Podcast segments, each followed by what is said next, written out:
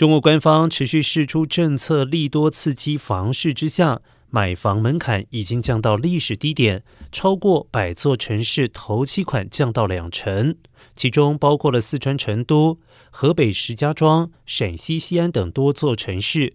另外，多地的银行下调信用利率，迄今已经有二十多座城市降到三字头。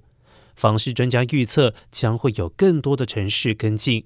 专家表示，首付比例出现积极下调，而且利率也到了比较低的水准。这说明今年实际上形成了历史上较好的信贷环境和政策，购房成本已经降到历史低点，购房者可以积极把握。